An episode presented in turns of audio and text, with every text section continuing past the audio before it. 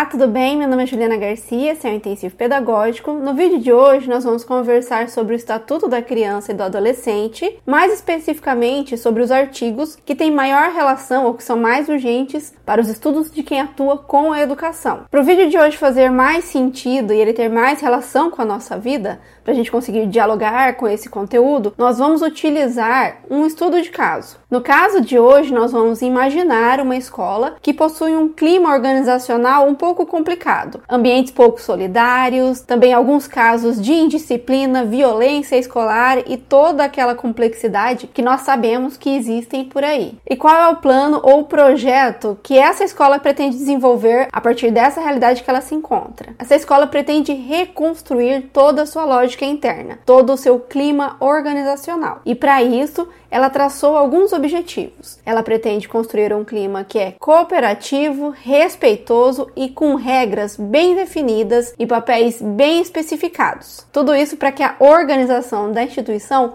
funcione adequadamente. Existe só mais uma informação que eu preciso te passar antes da gente começar a estudar esse caso. São as ações que a escola já realizou. Ela já fez uma formação com os profissionais sobre gestão da mudança e também mediação de conflito. A escola já reuniu pais comprometidos e criou o conselho de pais na escola, com essas pessoas que vão ajudar em todas as fases desse projeto. A escola também já fez uma revisão do seu projeto político pedagógico, que é aquele documento que tem todos os dados da escola, que fala sobre todas as metas, objetivos, missões, valores e tudo mais que é necessário para criar essa identidade da instituição. E agora, essa instituição está no seguinte momento: nós precisamos criar as nossas regras, precisamos deixar bem claro os nossos papéis. Lá na escola, para a gente fazer esse conjunto de regras, esse documento que vai trazer todas essas contribuições, nós precisaremos elaborar o que nós chamamos de Regimento escolar. Este é o documento certo dentro da escola, documento onde vai ter as nossas leis. Mas esse documento, ele vai se basear em um outro documento, que também é um conjunto de regras e que se chama Estatuto da Criança e do Adolescente. É importante você saber que além dessa definição de conjunto de regras, o ECA também vai ter como sua característica a proteção integral. Isso porque cada um dos títulos dessa lei vão abordar aspectos, posições e papéis diferentes. E o regimento escolar pode se basear nessa mesma forma de organização para escrever a sua lógica interna. E é por tudo isso que antes de nós começarmos uma reconstrução do nosso ambiente escolar ou a criação de um novo ambiente mais cooperativo e mais saudável, é preciso que a gente compreenda o que é descrito por esse documento, para a gente verificar o que a gente vai utilizar, o que podemos ampliar e até mesmo aquilo que ainda não foi citado, mas que nós já vimos que é necessário ter dentro da nossa escola. A primeira coisa que você precisa saber quando for estudar o ECA é justamente como o documento entende a criança e o adolescente.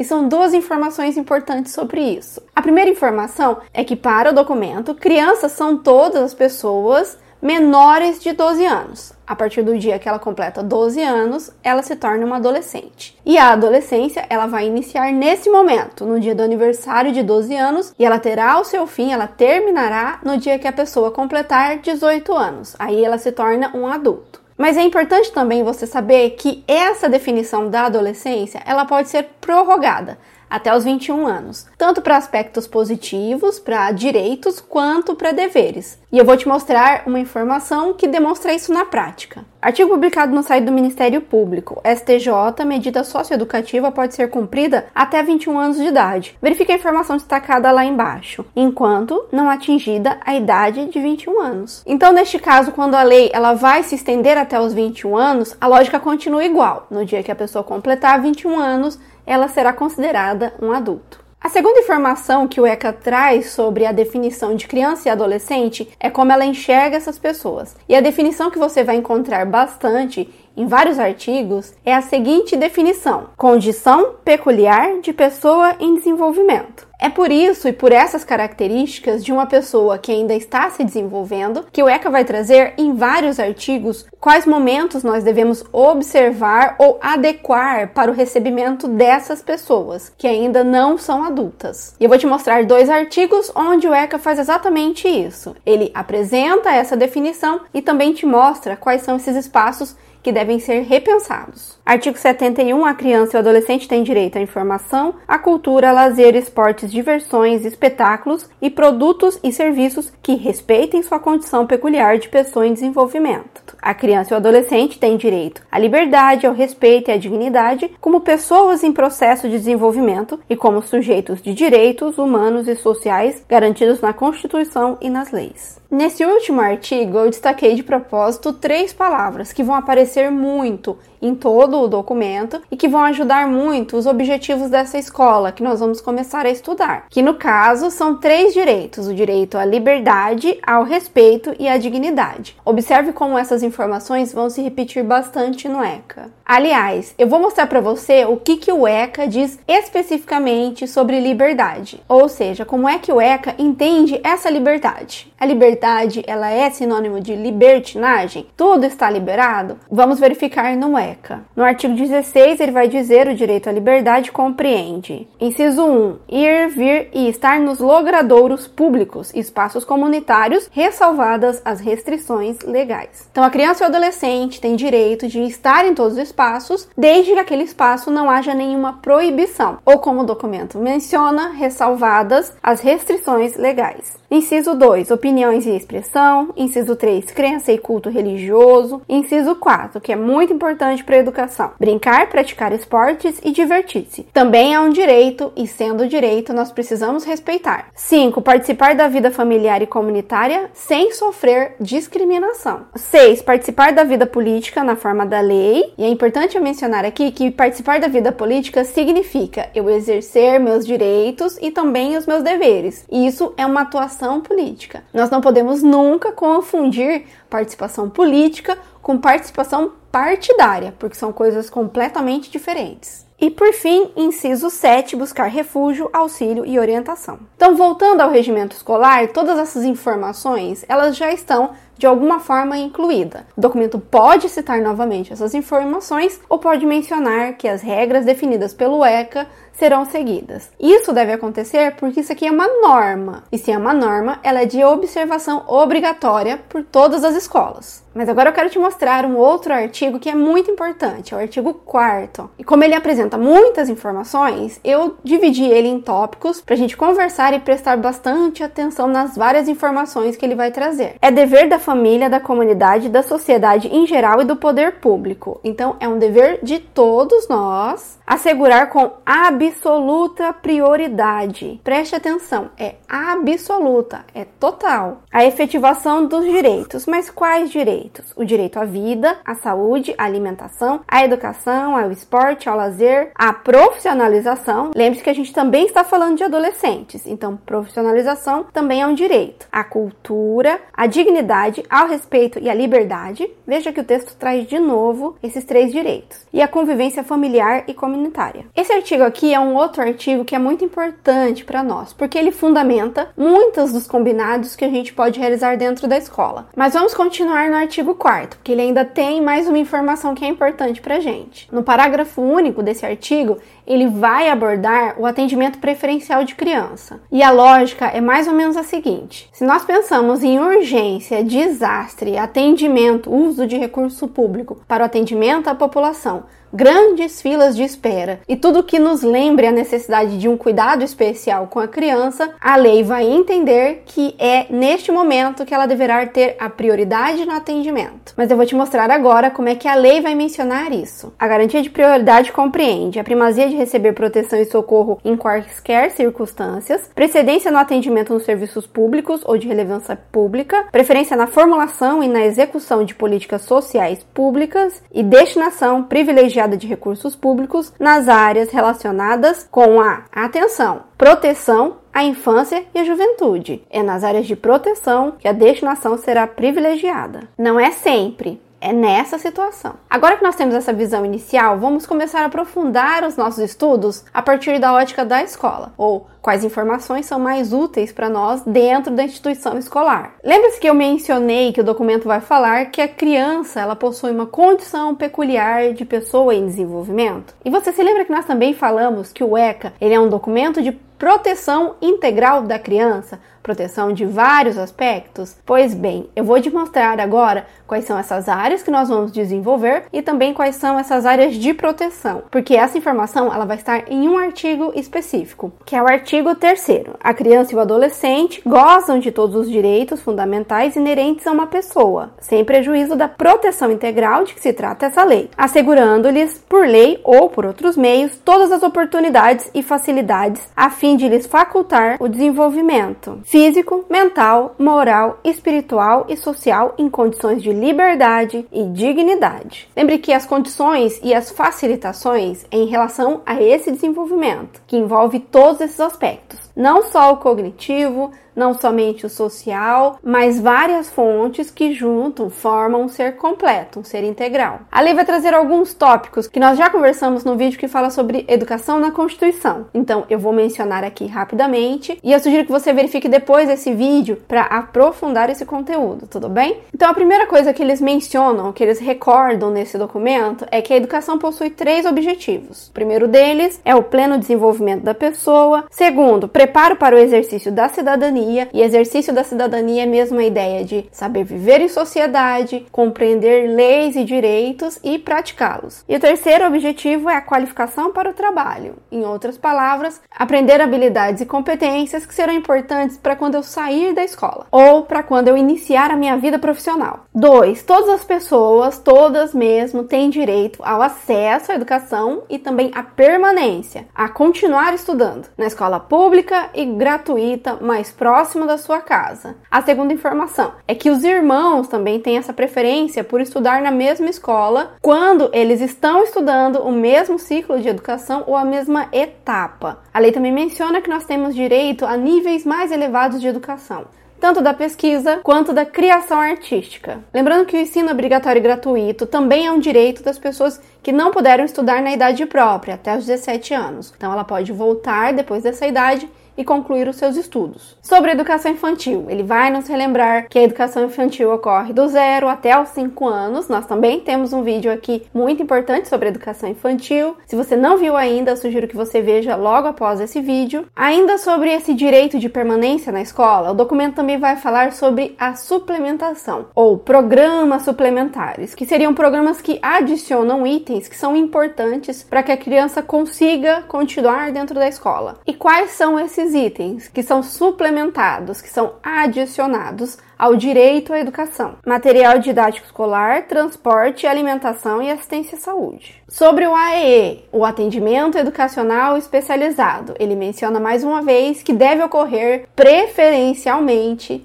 preste atenção nessa palavra, de preferência no ensino regular. A lei também fala no direito de organizar e participar de entidades estudantis, os grêmios dentro da escola, é um direito das crianças e adolescentes. Sobre o ensino médio, a lei vai falar sobre a progressiva extensão, ou seja, cada vez mais as pessoas vão poder participar ou terão condições de participar do ensino médio. De novo, aqui o documento está falando na lógica dos alunos que não conseguem participar da educação ou que precisam largar os seus estudos para trabalhar. Ele vai utilizar então essa ideia da progressiva extensão e ainda pensando em alunos trabalhadores, ele vai falar sobre o direito ao ensino médio noturno regular. Preste atenção, é regular. Isso significa que não necessariamente eu tenho que aguardar não ter mais idade própria para participar da educação de jovens e adultos. A EJA eu posso estudar dentro da própria idade com um ensino que será pensado no estudante, nas características do estudante. Para finalizar, eu deixei por último uma informação que é muito importante, que a educação é um direito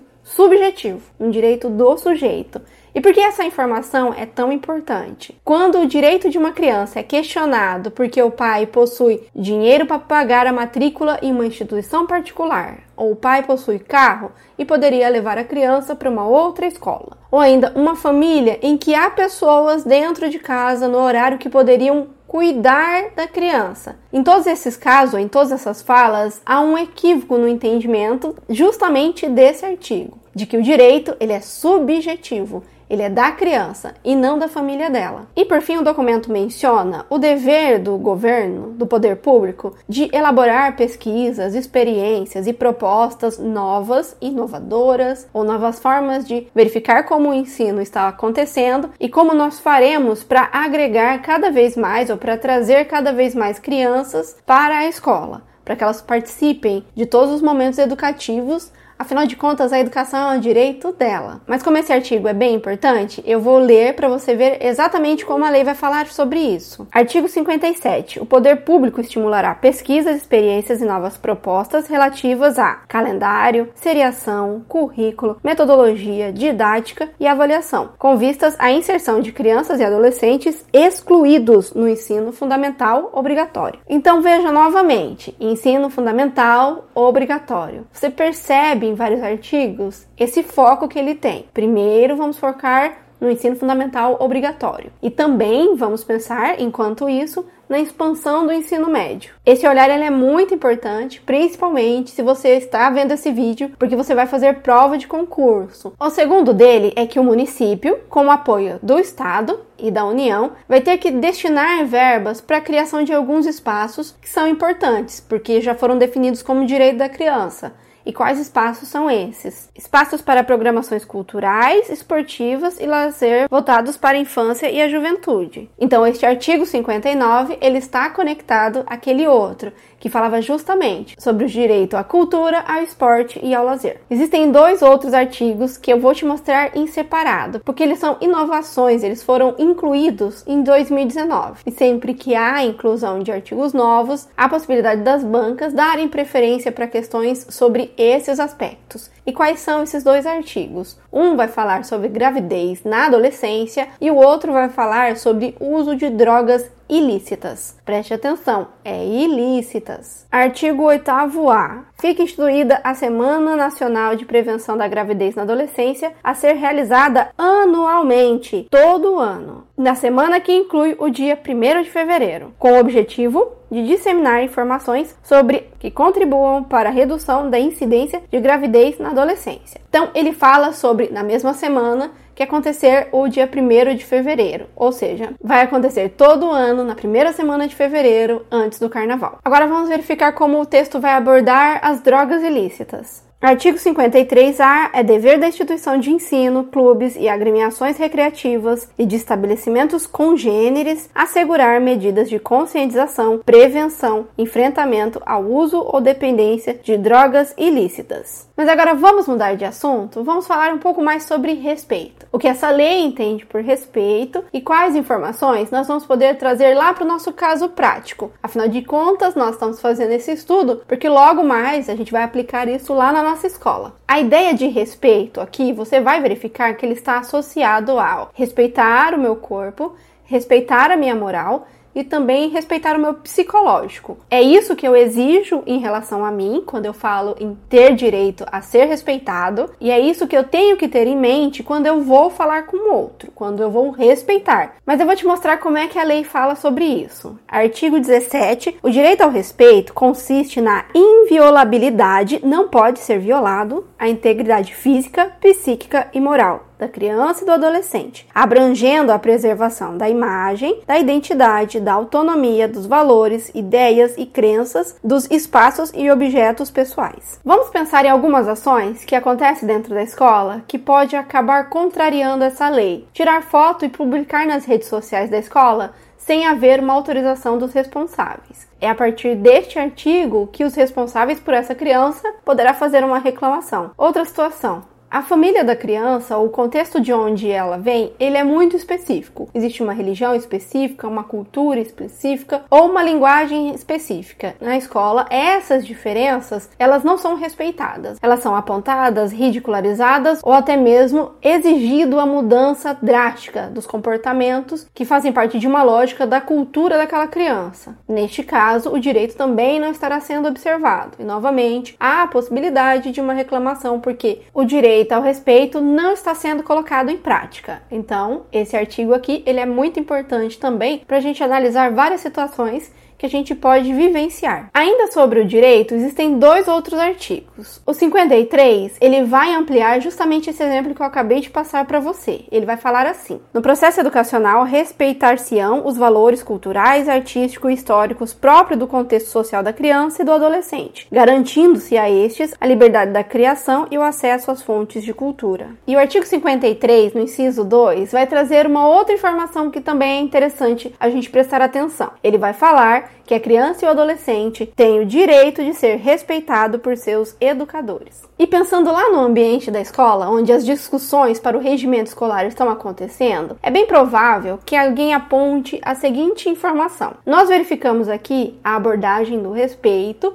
que fala ou de forma muito geral ou somente verificando o direito ao respeito à criança. Mas a escola, ela não é formada só por crianças. Ela vai ter profissionais da educação, profissionais de apoio, os pais que frequentam a escola e outras pessoas que participam daquele local. E essas pessoas também merecem o respeito. O ECA não inseriu. Como que nós vamos fazer na nossa prática? Lembra-se que eu falei para você que o regimento escolar ele é a lei da escola, ele é o conjunto de normas. Então, nós podemos iniciar um artigo desta lei informando esse direito que já existe no ECA e, ao mesmo tempo, complementar as informações. Lembrando sempre que todas essas decisões são sempre feitas pela comunidade, é todo mundo desde o aluno, pais, professores, profissionais de apoio e todo mundo que participa daquela instituição, direta ou indiretamente. Mas esse documento não fala sobre direitos e responsabilidades dos responsáveis ou dos pais das crianças. Ele fala assim: sobre os deveres, ele vai mencionar novamente que é dever dos pais ou responsáveis fazer a matrícula da criança na escola. Em relação aos direitos, ele vai mencionar alguns itens que nós precisamos ter bastante atenção na hora de analisar. Então, o artigo 53 vai falar que os pais e responsáveis têm direito à ciência do processo pedagógico, em outras palavras, em saber o que está acontecendo dentro da aprendizagem dos seus filhos. Normalmente é por causa desta lei que vai haver as reuniões de pais, onde eles vão entrar em contato com todo o processo educacional. O mesmo documento vai falar que os pais também podem participar do projeto de elaboração da proposta da escola ou das propostas educacionais, que é o que nós chamamos dentro da educação de projeto político pedagógico. Então, os pais como nós já sabemos, a partir das ideias de gestão democrática, tem o direito de participar dessa elaboração, não só desse documento, mas também de participar da rotina da escola por meio do conselho escolar. Questionar os critérios de avaliação. A lógica é a seguinte: quando se deparam com uma forma de avaliação que não tem critérios muito específicos ou que não foram pensados de uma forma estruturada e que abrem espaço para certas dúvidas, esses critérios que foram utilizados, eles podem ser questionados, inclusive instâncias superiores da educação, ou instâncias escolares superiores, que é o termo que o documento utiliza. Mas lembre-se, o que pode ser questionado aqui, principalmente quando nós pensamos em um ambiente de respeito, são os critérios e não a qualificação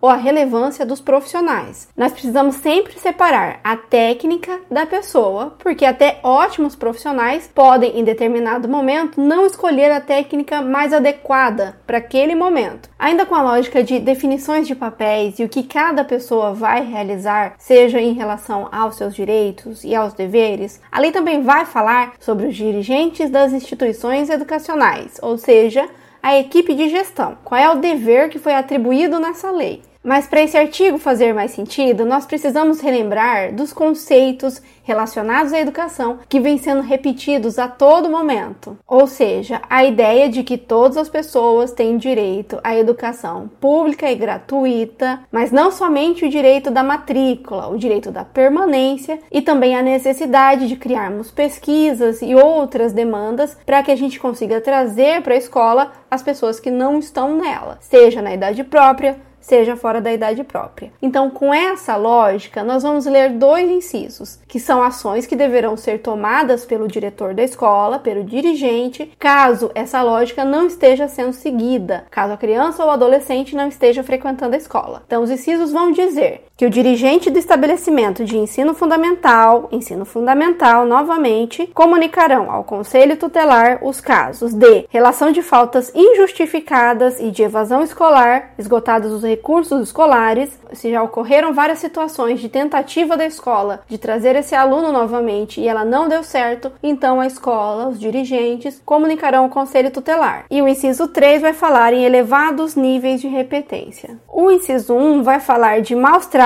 envolvendo os alunos. E sobre maus tratos, esse assunto vai ser bem abordado nos artigos 15 ao 18b, que são os artigos que foram incluídos especificamente para nos explicar exatamente o que significa esse termo. Esse assunto nós não vamos tratar ele hoje, porque faz mais sentido nós conversarmos sobre tudo isso no nosso próximo vídeo, que nós vamos falar especificamente sobre maus tratos e o trabalho do conselho tutelar. Mas voltando ao assunto, então existem esses três casos, e isso é o que o diretor vai poder comunicar diretamente ao conselho tutelar. Mas e todas as outras situações?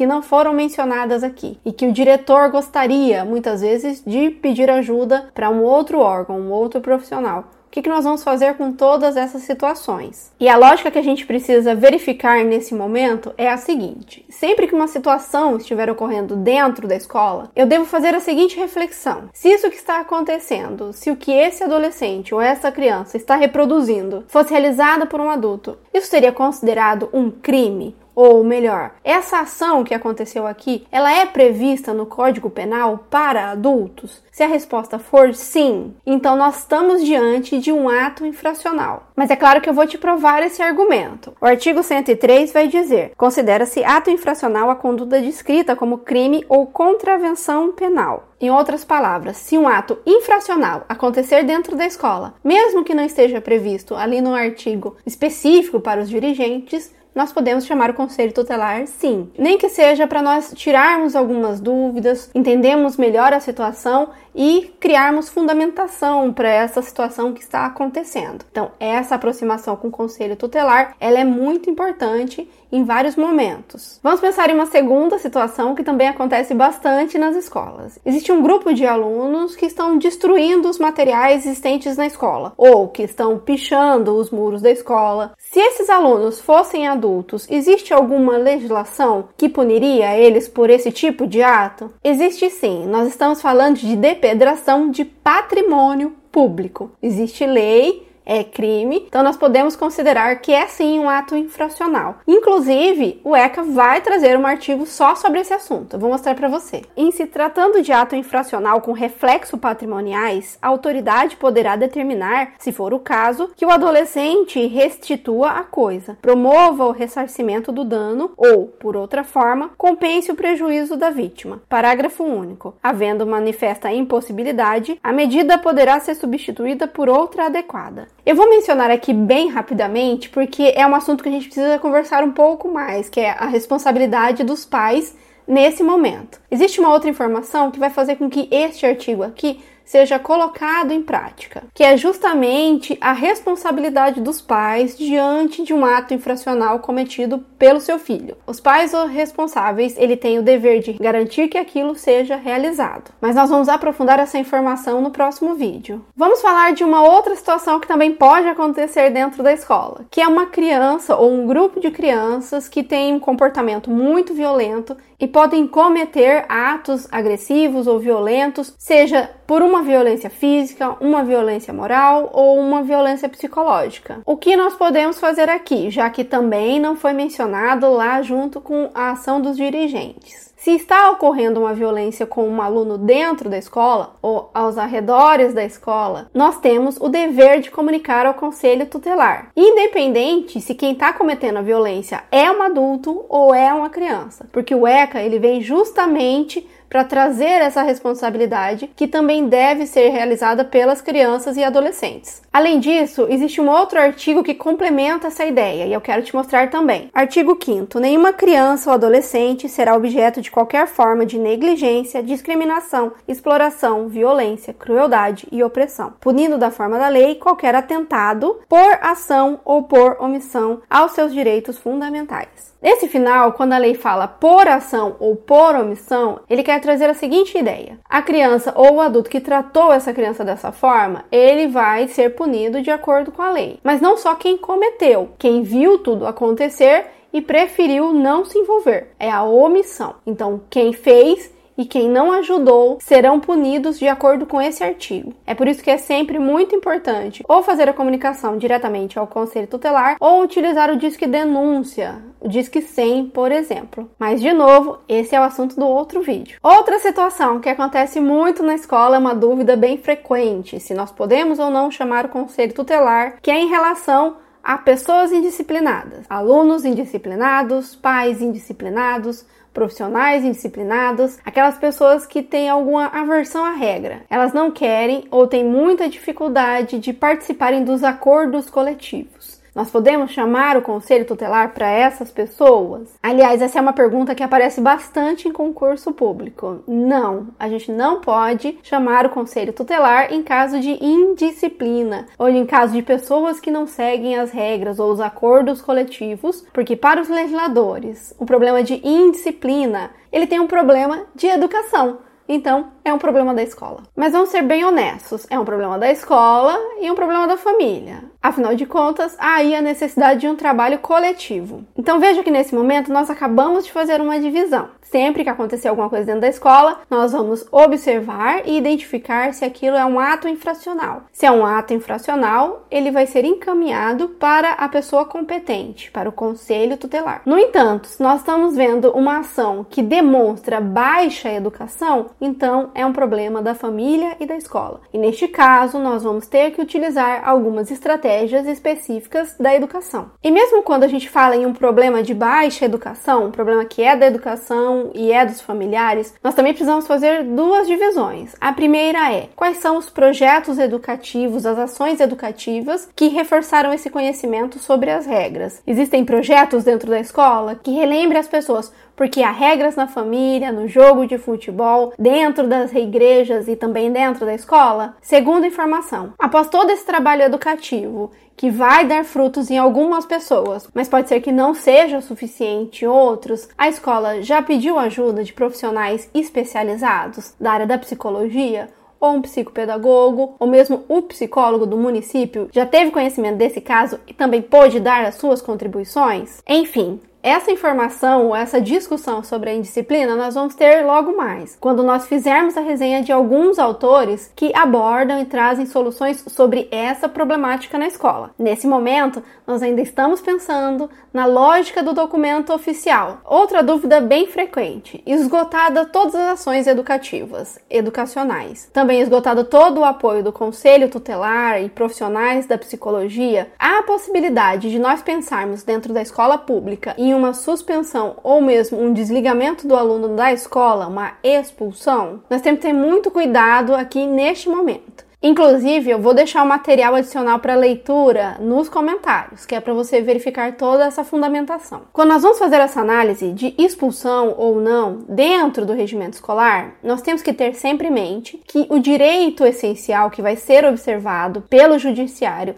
caso essa expulsão seja questionada é o direito à educação. Quando eu expulso, eu estou retirando esse direito. Então eu tenho que ter muito bem embasado muito bem amarrado toda essa legislação local, essa legislação da escola, demonstrando especificamente em que momento nós chegamos a essa decisão. E lembre-se, em que momento nós, toda a escola, chegamos a essa conclusão. Essa decisão ela deve ser coletiva, feita pelo conselho de pais, conselho de alunos, todos envolvidos, e uma regra que acontece antes do caso acontecer. Eu não posso criar uma regra para depois do caso. Ela já tem que estar escrita antes. E ela tem que ser de conhecimento de todos. E inclusive, para colocar essa regra no regimento escolar, eu convidaria o conselheiro da sua região para tirar todas as dúvidas, para a gente fazer um documento muito bem amparado legalmente e completamente validado por toda a comunidade escolar. Então, muita atenção e muito cuidado na hora de elaborar documentos escolares. Isso é muito importante. Para finalizar, eu tenho duas dicas. A primeira dica é que se a sua escola é de educação infantil, eu sugiro verificar o documento Critérios de Atendimento à Creche. Lá também há algumas regras bem específicas, como por exemplo, exemplo, a proibição de utilização de apelidos pejorativos dentro da escola, ou ainda a proibição de falarmos sobre as famílias ou pessoas próximas da criança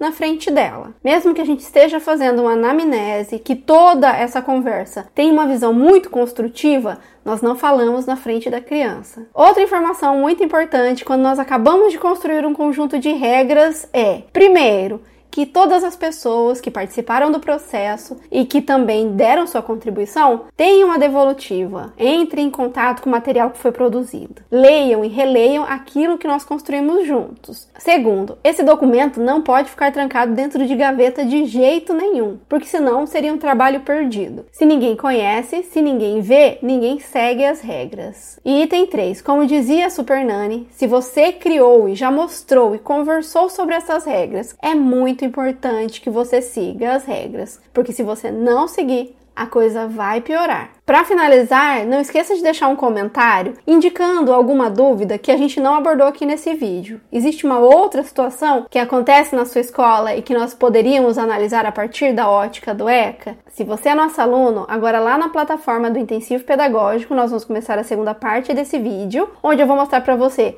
como é que esse conteúdo vai cair na sua prova. Nós vamos também resolver algumas questões onde eu mostro para você as melhores técnicas de resolução e eu separei 65 questões comentadas para você estudar bastante e ir bem seguro para a sua prova. Por hoje é só um abraço e até mais.